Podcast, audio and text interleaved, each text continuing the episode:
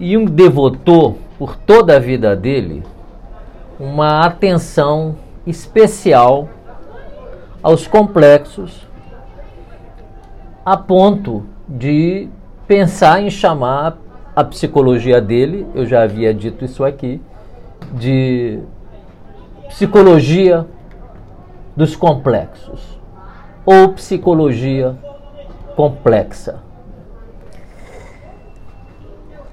Decididamente, essa foi uma descoberta de gênio. Uma descoberta que veio irrigada pelos ventos que sopravam na Bergasse 19, em Viena, residência de Sigmund Freud. A solidão daquele homem naquela rua charmosa, mas simples de Viena. Não sei se vocês já estiveram lá, né? mas é um hoje é um museu. Né? Na época em que eu estive já era um museu. Agora a casa de Carl Jung e Kissnart virou também um museu. É, mas é uma rua simples e ali na simplicidade de uma casa que ou de um apartamento, né? Talvez sala e dois quartos, sala e três quartos, Sigmund Freud afundava e se deixava afundar no seu próprio inconsciente para perceber que aquele volume de sofrimento com o qual ele lidava todos os dias no consultório dele, nos atendimentos dele e antes, na colaboração que desenvolveu com Joseph Breuer, em especial os trabalhos sobre histeria, ele percebeu que a fonte de grande parte do sofrimento humano são os traumas pelos quais nós passamos na jornada de nossa vida. Tão importante quanto essa descoberta foi ele ter percebido o quão a mente humana é delicada, é frágil e não pode ser submetida no início do desenvolvimento dela a pressões psicológicas, a pressões emocionais muito violentas porque do contrário, ela se parte, ela se quebra. E tais pedaços partidos ou quebrados da mente ou da psique voltam ao longo do desenvolvimento da personalidade do indivíduo para assombrá-lo através dos sintomas que ele chamou de psicogênicos, porque a gênese, a origem, a etiologia de tais sintomas se situavam na alma, na psique do indivíduo. Era preciso enxergar de mais perto essa configuração de sofrimento, essa memória é, essas palavras que eu uso, elas é, não são usadas é, sem um propósito. Né? Mas para isso nós teríamos que ter um conhecimento mais amplo da psicanálise e de alguns outros autores. Então, quando eu falo em memória, eu me lembro do Bion. Né? Quando eu falo dessas configurações, quando eu falo de descer na intimidade né? dessas partículas de mente que se descolaram da mente em função da pressão do sofrimento e ganharam vida própria e se mantém distante do ego através do desenvolvimento de mecanismos protetivos do ego ou mecanismos de defesa do ego. Né? Eu também me lembro de Jung quando faço essa descrição. Enquanto eu estudava aqui hoje um pouco mais sobre o complexo, né, aqui na minha varanda, né, eu via bem aqui embaixo uma mãe ensinando o filho a andar de bicicleta. E ela dizia nervosa: não é assim, não é desse jeito, você tem que olhar o caminho, você não pode virar para cá, né? você tem que virar para lá, né? você tem que pedalar com mais força. E eu fiquei parado, ouvindo, percebendo até onde aquilo iria ocorrer. De repente a criança chorou e eu ouvi ela dizia assim: eu, eu quero ir para casa, mãe. Eu quero ir para casa. Me leva para casa. O que irritou mais ainda a mãe, que disse para ela que ela não tinha descido do apartamento até lá embaixo para ficar cinco minutos, dez minutos e voltar. Ela teria que continuar andando de bicicleta de qualquer jeito. E a criança chorou e continuou chorando. E ela pegou, ela, fiquei olhando, pegou ela no braço e levou. É assim que nós construímos né, os traumas que vão perturbar a vida emocional, a nossa vida emocional e a vida emocional dos nossos filhos por total e completa ignorância. Não maldade, mas ignorância, por não saber como a mente de uma criança funciona. Foi demais para ela. Ela não conseguiu suportar. A mãe certamente estava convencida de que era aquilo que ela deveria fazer, orientar, ensinar, sem perceber que a mente incipiente de uma criança suporta pouco pressão e ela dissociou então. Né? Rezemos para que essa situação tenha sido pontual, de maneira que amanhã essa criança chame novamente a mãe para descer, para andar de bicicleta, ou o pai, e continue aprendendo a andar de bicicleta, ao invés de ter sido um trauma. Vamos torcer para que isso não tenha acontecido, né? de modo que o pedaço de mente se deslocou, a vontade de andar de bicicleta e a dor de ter sido censurado de uma maneira muito severa por um objeto de apego fundamental para uma criança, que é a figura da mãe. Né? De modo que é, a criança tenha criado, é, sem perceber, é claro, uma fobia de bicicleta. Né? E amanhã ela poderá criar é, uma história defensiva que faça com que a experiência dolorosa esteja cada vez mais soterrada dentro dela e ela possa dizer algo como: Não, eu não aprendi a andar de bicicleta, não, porque eu não gosto de bicicleta. Sabe? Não acho legal. Eu gosto mais de carro do que de bicicleta. E a experiência frustrante do início da vida fica esquecida porque se for rememorada, né? E se alguém disser assim, não, mas você vai aprender a andar de bicicleta mesmo assim, mesmo sem querer.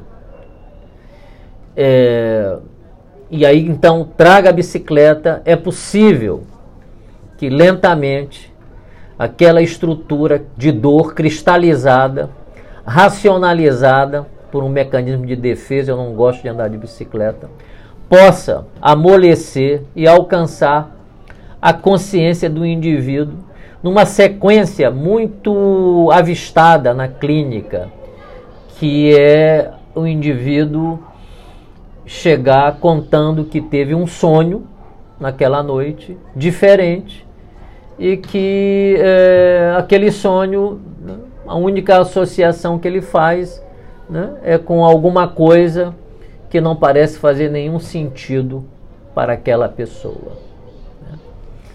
Mesmo quando de algum modo, o sonho traz a experiência traumática para a superfície da consciência, Freud nos ensinou de que ele traz sobre uma censura. Né? Ele chama de censura do sonho. Né? A censura é a maneira mais delicada que a mente é, encontrou de proteger o indivíduo da revelação do objeto traumático inicial e que fez com que ele dissociasse da experiência inicial. Então, os nossos, a nossa psique ela é de algum modo generosa. Ela traz os nossos problemas mais graves através de metáforas e símbolos que de algum modo disfarçam o conteúdo latente do sonho. E Jung nunca pôde concordar com essa interpretação de Freud, mas as coisas funcionam assim mesmo que Jung não concordasse. É, essa seria então a, o cenário inicial do sonho, o sonho manifesto. Né? Todas as vezes então que a censura do sonho não funciona, o indivíduo acorda sob pesadelo, porque o material inconsciente, tal como foi experienciado no passado, eclode no campo da consciência. E ora, vamos entender isso? Se foi reprimido no passado, foi reprimido por quê? Porque não foi suportável. Acabei de dar um exemplo. A criança não suportou as correções que a mãe fazia e pediu para voltar para casa. Eu duvido que ela teria pedido isso se a mãe dissesse: Oi, meu amor, deixa eu te ajudar um pouquinho aqui assim. Olha, não, mais para cá um pouquinho. Isso, muito bom, você é muito bom. Né? E agora vamos tentar fazer assim uma musculatura aí com essas coxas. Um pouquinho mais forte. Mamãe vai ajudar aqui, vai dar uma empurradinha, né? Teria adorado. Teria amado a bicicleta. Ela teria problemas para voltar para casa, porque provavelmente ele quereria continuar brincando, como toda criança, né? de maneira interminável. É assim que nós destruímos as nossas crianças, fazendo de conta que nós estamos educando-as. Mas nós não fazemos isso por maldade deliberada. Né? Nós fazemos isso porque somos muito ignorantes e desconhecemos como funciona a mente de uma criança e como a nossa mente é frágil. É uma mente incipiente demais no início da vida. As relações entre os objetos internos são muito frágeis. Né? Esse é o motivo pelo qual a criança tem medo, precisa de alguém no quarto, ou precisa de um objeto transacional que funcione como segurança, que pode ser o bichinho de estimação que pode ser a fraldinha com cheirinho da mamãe, né? que a criança adere né, ao objeto e aquele objeto dá consistência mental a ela. Né? É como se a mente fosse aquosa no início da vida. Não agora, no, na, nessa, na, idade dessa criança, já há alguma coesão interna. Não muita, como vimos. Né? É, se fosse um adulto, poderia dizer: ah, não enche o saco, eu ando como eu quiser porque tem ego para dizer isso. A criança não, chorou e quis ir embora. Mas é, o bebê né, é como se fosse uma, uma estrutura aquosa, né, de maneira que ela precisa de um invólucro, né, um, um continente, diria Bion, né, ou um holding, diria Winnicott. Né. Ela precisa é, de que alguma coisa a segure, a sustente porque senão o sentimento é de derramamento. Né? Esther Bick, que eu acho que eu já citei aqui, essa teórica, chama de identificação adesiva, que é o grude que as crianças é, fazem aos objetos que estão no entorno dela como uma maneira de buscar algum grau de coesão. Esses cachorros não são junguianos nem freudianos, eles devem ser da terapia cognitiva comportamental. Né? Eles fazem de propósito isso. Toda vez que eu vou dar aula, estavam quietos, né? mas devem ter ouvido Jung, devem ter ouvido Freud, aí vieram infernizar a nossa vida. Mas já foram embora. Então, é, vamos para cá. É, esse preâmbulo né, é para é, a gente consolidar essa posição de compreensão sobre a mente, o que é a nossa mente. Ah, mas a gente já está totalmente consolidado? Não. Pessoas que foram torturadas em regimes autoritários, muitas delas enlouqueceram também.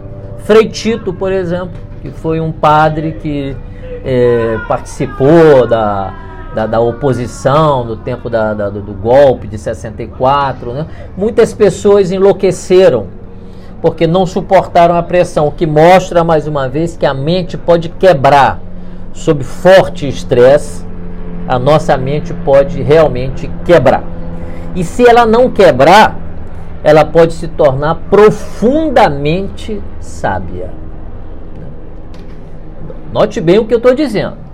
O que eu estou dizendo é que a sabedoria, a partir da experiência psicológica, ela decorre de um estado limítrofe, onde você pode se desestruturar e fragmentar completamente o seu ego, fazendo uma psicose, ou você pode não se fragmentar né, e se abrir para a compreensão do que está acontecendo no acolhimento incondicional do que está presente, se beneficiando enormemente do que está presente, permitindo que o que está presente diga para você o que é preciso ser feito para que você consiga suportar a experiência presente, de modo que todos os seus temores desaparecerão como que num golpe de sorte ou um milagre no qual você não acreditava que poderia acontecer. O que, que eu estou descrevendo? Síndrome do pânico, transtorno de pânico. Né? É como se eu pudesse dizer para um infeliz que está bem ali na minha frente, em pânico, como se eu pudesse dizer para ele assim: você está com medo de que é disso? Então é isso que você tem que fazer para superar o medo. O grande professor Xavier do Wolverine, Wolverine ou Wolverine, não, não sei muito bem, né? disse para o próprio herói quando ele estava com medo e pensando seriamente em encontrar uma maneira defensiva de lidar com o medo, né?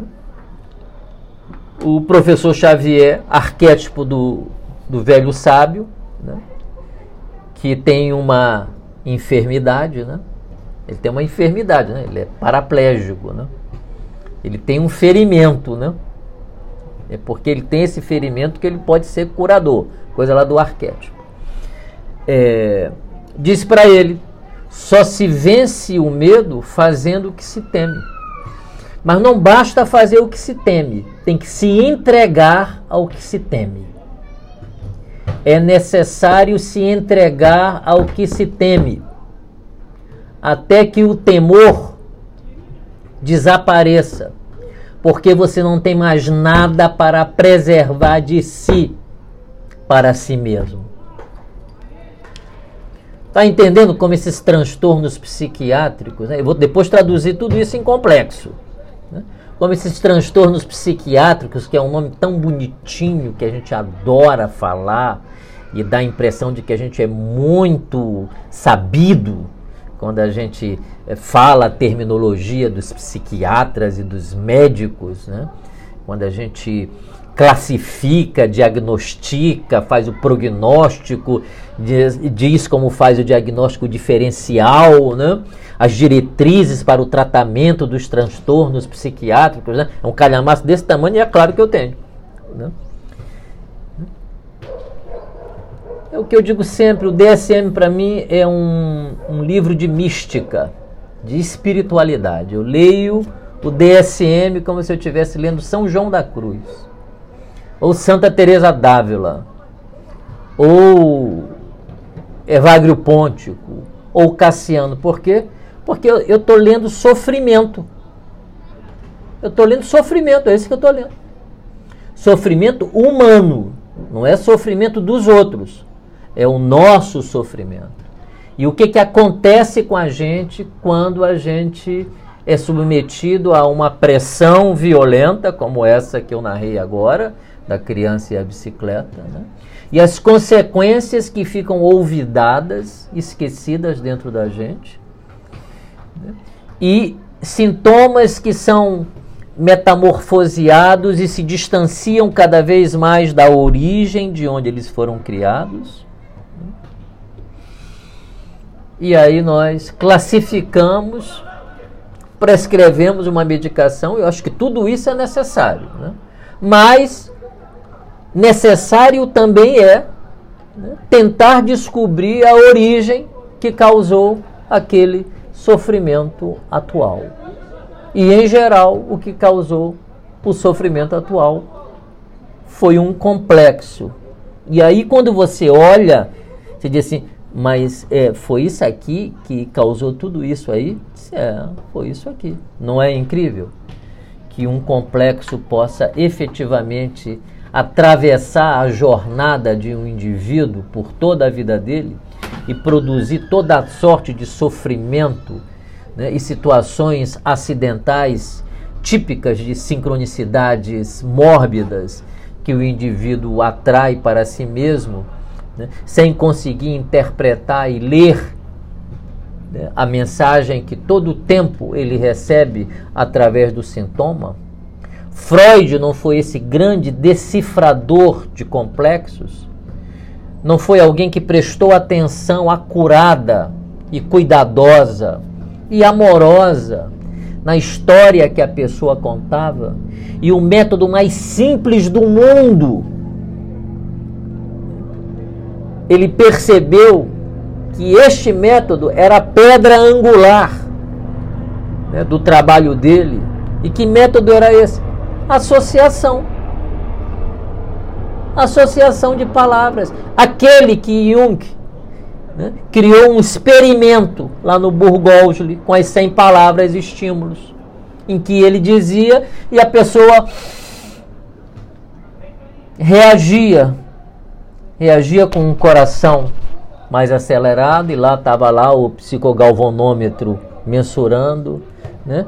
Demorando a responder, rapidamente responder, ou então associando a uma palavra que não tinha nada a ver com a palavra estímulo, como uma maneira de tentar escapar né, de ser alcançado pela palavra estímulo. Mas tentar escapar por quê? Por causa do sofrimento. Então, esse método de associação de palavras, em que o indivíduo dizia assim professor Jung, mas estava falando com Freud. Ele disse, não, mas eu, não, você fez um ato falho agora. Eu disse, ah, é, não, desculpe. Né? É, professor Freud, mas por que, que você me chamou de professor Jung? Ah, não sei, né? Rir, achar graça, né? A gente acha graça dos nossos atos falhos, né? Alguns podem ser graves, né? Tem certo ato falho que você não pode fazer. Né? Mas, é, né? tem pessoal que fala, né? É, mas tem aqueles atos falhos que você pode dizer, assim, meu Deus, como é que eu, eu, falei isso? Como é que essa palavra saiu da minha boca? Né? Bom, saiu por causa do complexo. Né? Que por qualquer motivo, né? o tema, né? o estímulo, o tema que estava sendo abordado por motivos inconscientes, né? por isso que o, a consciência não consegue estabelecer relação por motivos inconscientes, né, a, fez a, defesa malograr ou cochilar né, durante alguns segundos e a palavra que estava reprimida aparece no lugar da palavra que o indivíduo gostaria de dizer. Esse é o motivo pelo qual Freud escreveu Psicologia e Psicopatologia da Vida Cotidiana na nossa vida cotidiana, nós exibimos a interferência frequentemente né, né, dos complexos. Né? E se nós formos buscar né, é, paralelos, novamente, com o transtorno do pânico, nós encontramos um diagnóstico para pânico. Olha como eu estou fazendo o link né, entre a produção pioneira sobre os complexos né, realizada por Jung né, e aquilo que nós temos hoje, ou achamos que temos de mais sofisticado, ou achamos que é o mais sofisticado que nós produzimos à luz dos avanços extraordinários, extraordinários né, da psiquiatria. Né? Mas olha como zero novo, né? Zero novo. Então, tem transtorno de pânico sem uma especificação, sem outra especificação, né? É só aí, né? Sem outra especificação. Mas é transtorno de pânico sem um estímulo observável, né? Mas quando você vai buscar com o paciente, né, cuidadosamente através das associações, você encontra então o objeto fóbico que disparou, ou o complexo, né, que gera medo, né, que disparou dentro dele a reação de defesa contra o complexo. Né? De novo, uma analogia interessante. O medo no transtorno de pânico é de encontrar a dor. A fuga é a fuga da dor. Como o garoto, eu quero ir para casa. Eu quero ir para casa não quer continuar aquele sofrimento. É exatamente a mesma coisa. Eu quero ir para casa. Está doendo muito, eu estou abafado com essa pressão. Né? Tá doendo muito, eu estou abafado com essa pressão aqui. Então eu fujo para casa. Eu não enfrento a situação. Né? Então, percebe onde as coisas são feitas? Né? Um transtorno de pânico, ele muito é, dificilmente é uma situação atual de estresse. Pode ser, mas só muito raramente. Em geral, né, é um conteúdo traumático muito antigo, que o indivíduo mais ou menos conseguiu se movimentar sem acioná-lo muito, né, mas ele desenvolveu um comportamento de evitação contínuo em relação aos objetos que poderiam produzir a irrupção do complexo inconsciente do complexo inconsciente é o que? Do núcleo carregado de sofrimento e dor que se distanciou da mente e que se é, é mantido sob vigilância total das defesas, mas como as defesas em geral não atuam 100%, que aí teria que ter construído uma personalidade francamente esquizoide, né? mas não é o caso, né? então sempre algum grau de perigo está rondando o indivíduo e a qualquer momento ele pode ter um ataque de ansiedade ou um ataque de pânico. Como é que a terapia cognitiva comportamental chama isso, ou mesmo a psiquiatria, né? ansiedade antecipatória. Né? O que, que é a ansiedade antecipatória? É a presença contínua do complexo irradiando o seu teor perigoso. E qual é o perigo? Eu quero que vocês enxerguem bem isso. Qual é o perigo? O saber. É o perigo do saber, do conhecer. Ah, então isso teria o poder de me curar? Teria. Mas para isso eu tenho que superar o meu medo? Teria. Esse é o motivo pelo qual nós dizemos que o pânico é o medo do medo, né? Eu tenho medo do meu medo. Mas o que aconteceria se eu perdesse o medo do meu medo e se eu ficasse só com o meu medo? O que que aconteceria se eu retirasse o duplo sofrimento que eu sofro e ficasse só com um, o sofrimento original? eu resolveria. Eu resolveria, porque ao invés de estar com medo do meu medo, eu estaria só com o meu medo. E de posse do meu medo, né, eu posso me expor. Muito engraçado isso, meu Deus. Quanto mais eu faço essa reflexão, mais eu vejo quanto a gente quer inventar e reinventar a roda, né? Quanto mais eu leio Jung, do Freud, meu Deus do céu, esses caras são são deuses, são avatares, né? Que aí eu fico me lembrando do que eu leio, né? Do DSM, do CID, do, das diretrizes, né? os vários manuais de psiquiatria que eu tenho aqui, né? tudo tudo nada, tudo repetição com palavra bonita, né? com a moldura né? de pesquisas, né? nada, é só isso aí. É isso aí, a exposição. Né? Eu, eu, lembrei disso por causa da exposição. Então, que que, que, que, qual é a sugestão da terapia cognitiva comportamental para o tratamento do complexo pânico, ou do complexo de PAN? O que se sempre soube a vida toda. Né? Que está longe de ser uma descoberta da terapia comportamental, cognitiva, mas que é alardeada né, pela terapia cognitiva como sendo assim o, o must da descoberta do tratamento. Né? Velho que nem. Mais velho do que Freud, mais velho do que Jung. Se expõe, meu filho. Se expõe ao medo. Então a terapia da exposição, né, protocolada, né, cuidadosamente lá nos. e burocraticamente nos formulários, né, dos terapeutas cognitivos. Eu não estou criticando a terapia cognitiva, não. Eu quero que fique claro isso. Até porque eu li, li Beck, tenho a obra dele, da filha dele também. Alguns terapeutas cognitivos eu tenho. Eu uso e usei comigo, inclusive, né, com sucesso. Né? É, o que eu quero dizer é que o alardeamento, é isso que eu, a minha crítica é essa. Alardeiam o que sempre foi velho. O mérito está em ter conseguido construir protocolos de tratamento que são guias importantes no manejo né, do transtorno. É isso, isso aí a gente tem que aplaudir. Mas não tem absolutamente nada de novo que nós não já soubéssemos pela psicanálise e pela é, psicologia de Jung e pelos trabalhos dos pioneiros da psicanálise. Então a, teoria, a, a terapia da exposição não é outra coisa a não ser expor-se ao complexo. Qual é seu complexo, meu querido? Eu tenho um complexo de inferioridade. E onde é que você sente mais isso?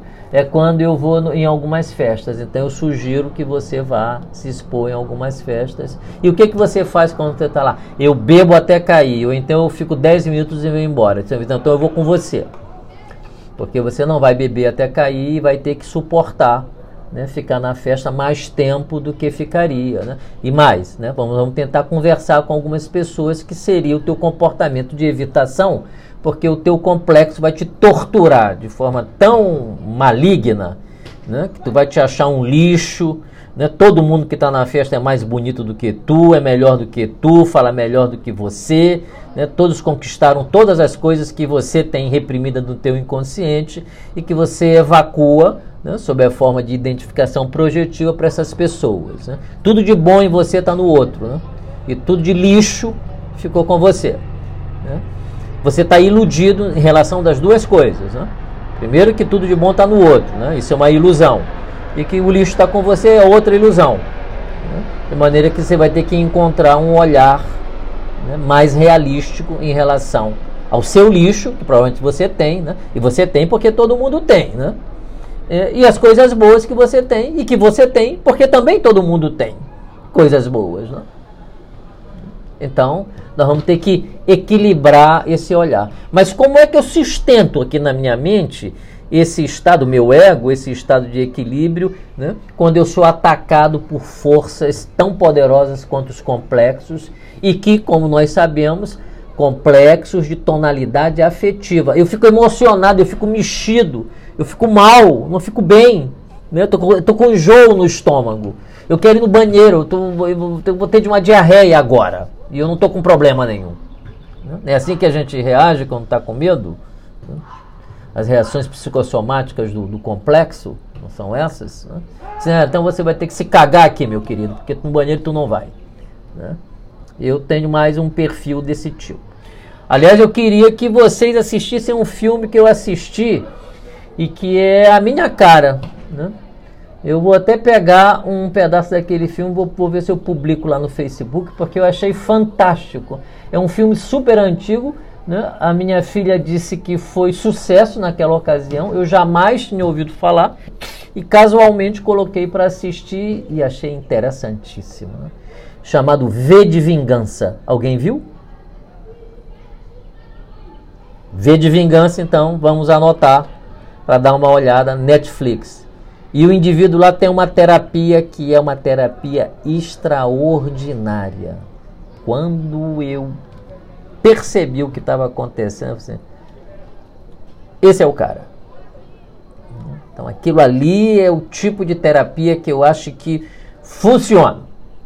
Né? É, mas é claro que teria algumas questões aí para serem consideradas e que não é o caso agora de considerarmos. Né? Bom, eu, o que eu queria deixar claro para vocês aqui, a fragilidade de nossa mente. Né?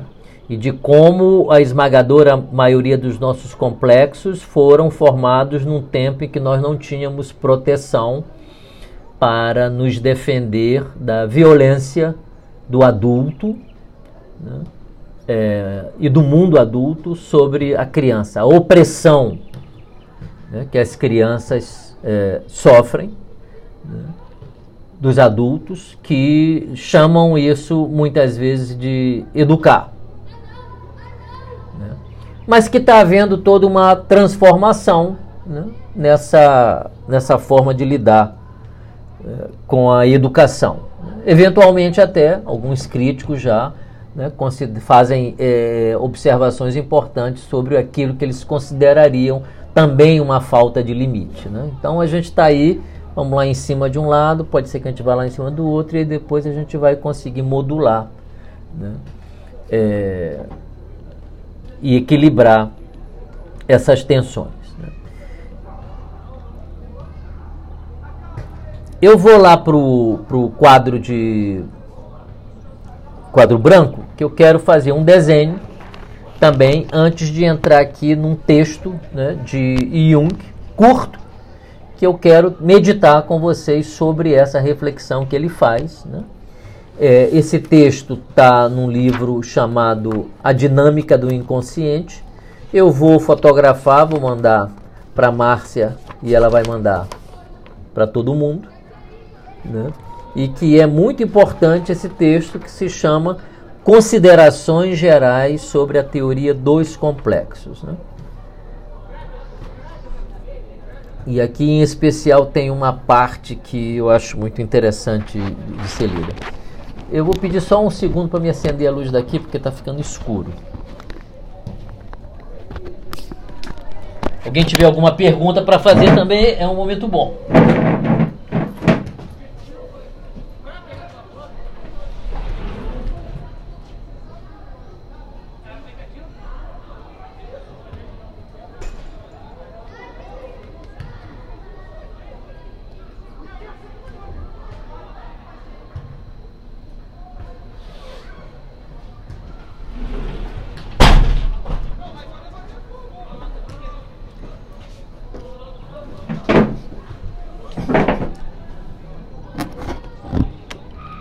Então vamos lá.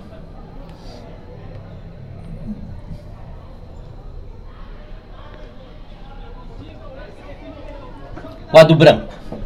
Ok? Eu vou desenhar aqui um modelo. Então eu vou considerar esse círculo a psique, a psique humana, a nossa mente.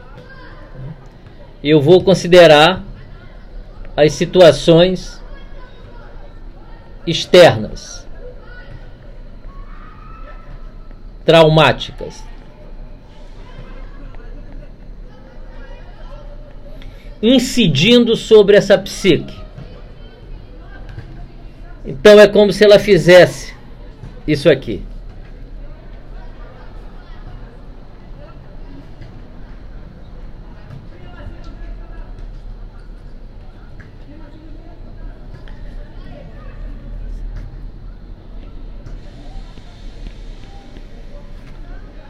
E aí, pagou tudo. Não vai dar para fazer como eu queria fazer. Vou ter que apagar isso aqui.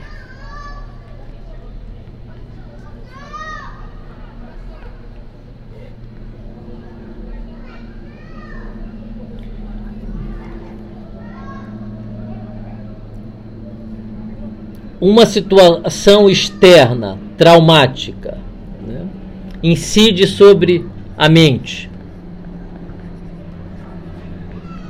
A mente não consegue conter dentro dela a situação traumática e se destaca da mente, criando um objeto autônomo. Né? Isso aqui são as imagens correspondentes criando um objeto autônomo que agora sateliza a mente. Nos casos mais graves ou nos casos psicóticos, né, Bion chamou de, olha lá, Bion imitando Jung, objetos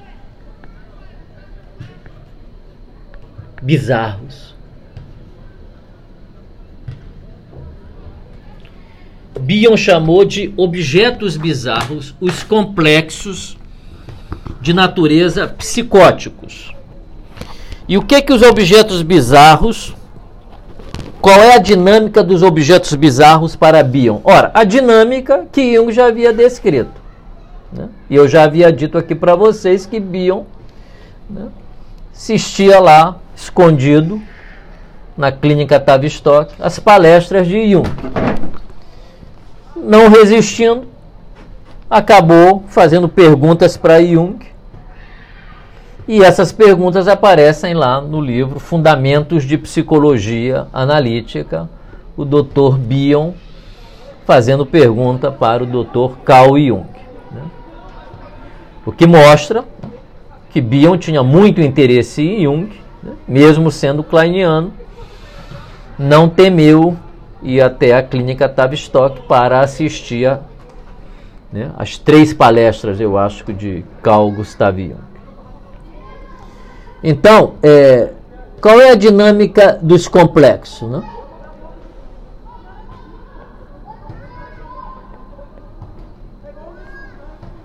A dinâmica dos complexos é, significa, indica que eles estão carregados de energia dentro deles. Note bem, originalmente eles fazem parte da mente. O lugar deles é aqui. O lugar desse objeto, desse complexo, é aqui. O lugar deste objeto carregado energeticamente né, de uma memória.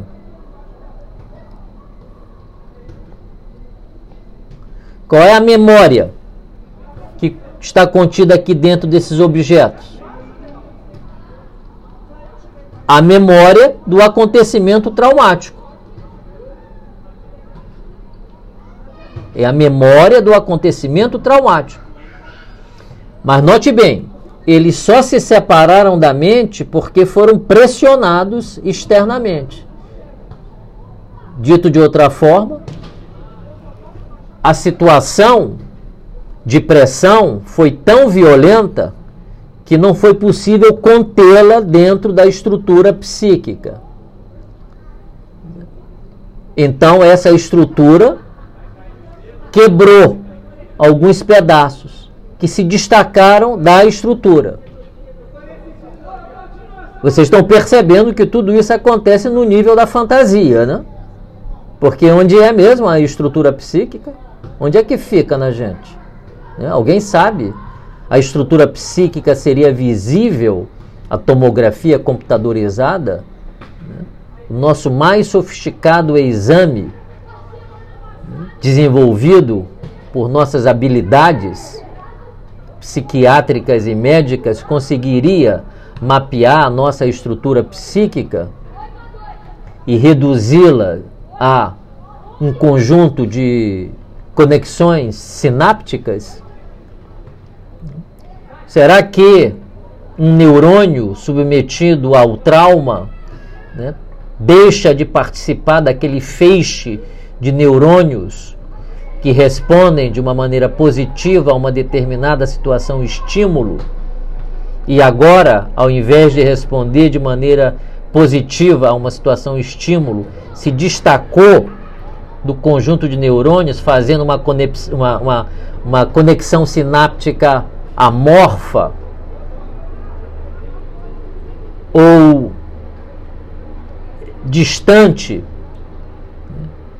do conduto das conexões né?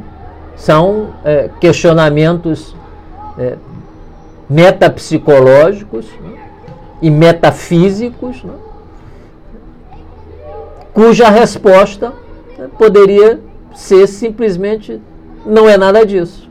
Né? Porque existe algo na gente que não pode ser visto, mas pode ser sentido que é a alma, que é a mente. Vou usar aqui no, com o mesmo sentido, que é a psique. Esse é o motivo pelo qual Jung insiste de que para nós o que importa é o que está presente, não são as nossas concepções teóricas. O que é real é o que está presente. Quando um psicótico paranoico diz que tem alguém perseguindo ele, ou quando um psicótico paranoico diz que o dispositivo do bombeiro que se encontra na sala de atendimento é uma câmera que está filmando ele, né? nós temos que acreditar no que ele está dizendo, porque é real para ele, é psiquicamente verdadeiro para ele. E é a partir desta conversa de verdade, né?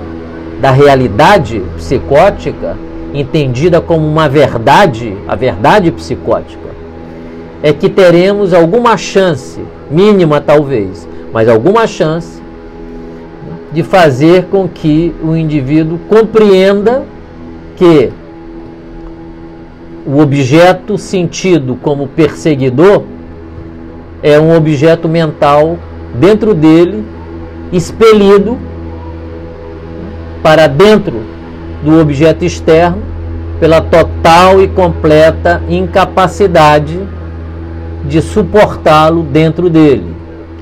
Porque se ele fosse capaz de suportar este olhar que o olha ininterruptamente dentro dele, ele poderia descobrir uma coisa terrível: que aquele olhar era o olhar vigilante do pai sobre ele quando ele estava brincando e o pai temia que ele pudesse fazer alguma bobagem ou alguma travessura. Um ódio secreto foi desenvolvido ali de tal modo que houve silenciosamente uma fragmentação total do ego, de maneira que uma esquizofrenia né, estava sendo desenvolvida sem que ninguém pudesse perceber que estava sendo desenvolvida. Bom, aqui tem um fumacê agora. Que deve ser o que?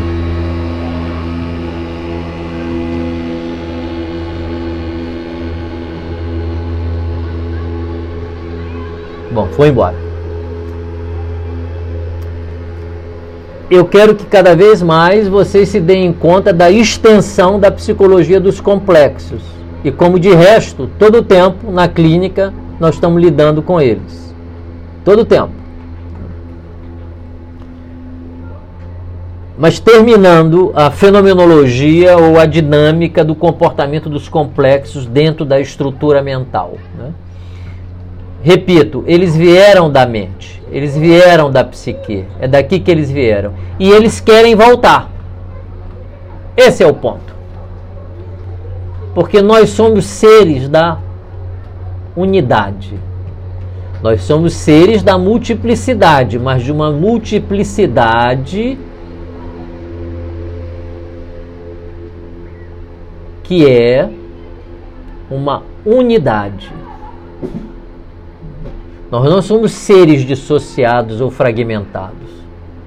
Nós tendemos cada vez mais a ser quem nós somos verdadeiramente. nós tendemos, pelo processo de individuação, a nossa autenticidade. É tudo que nós queremos. E todo o conteúdo de todas as tradições espirituais rezam a mesma oração, que é você é precioso. Você nasceu para descobrir de onde você veio, como você foi constituído e o que você é. E para onde você vai. Todas as tradições espirituais favorecem o autoconhecimento, portanto, que é o conhecimento de si mesmo. Então, esses complexos que são pedaços de mim, espalhados e fora de mim, eles precisam voltar para dentro da mente, para compor a unidade. É aqui que acontece a terapia. É isso aqui que nós fazemos, grosso modo.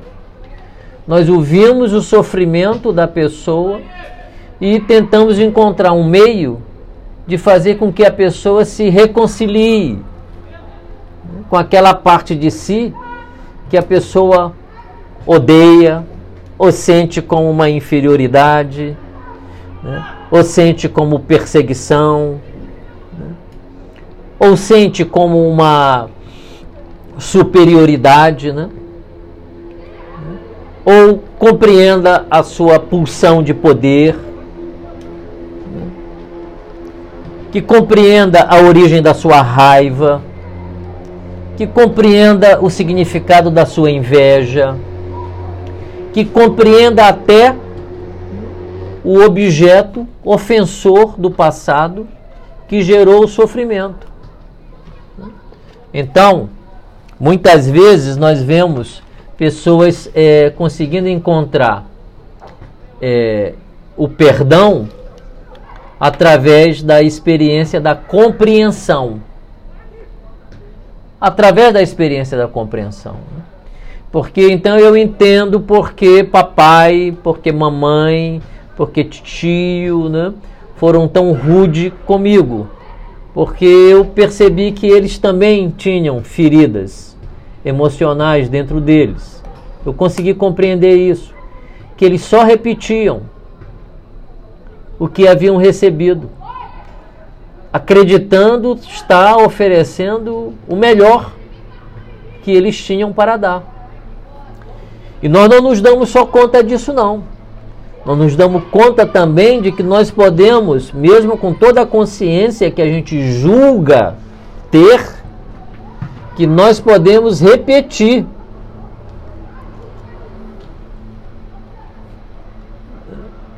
Aquilo que nós criticamos duramente aos nossos pais. Quantas vezes eu não já me vi fazendo coisas e putz, é, desculpa aí, cara, foi sem querer, essa, essa, essa foi sem querer. Mas é, mas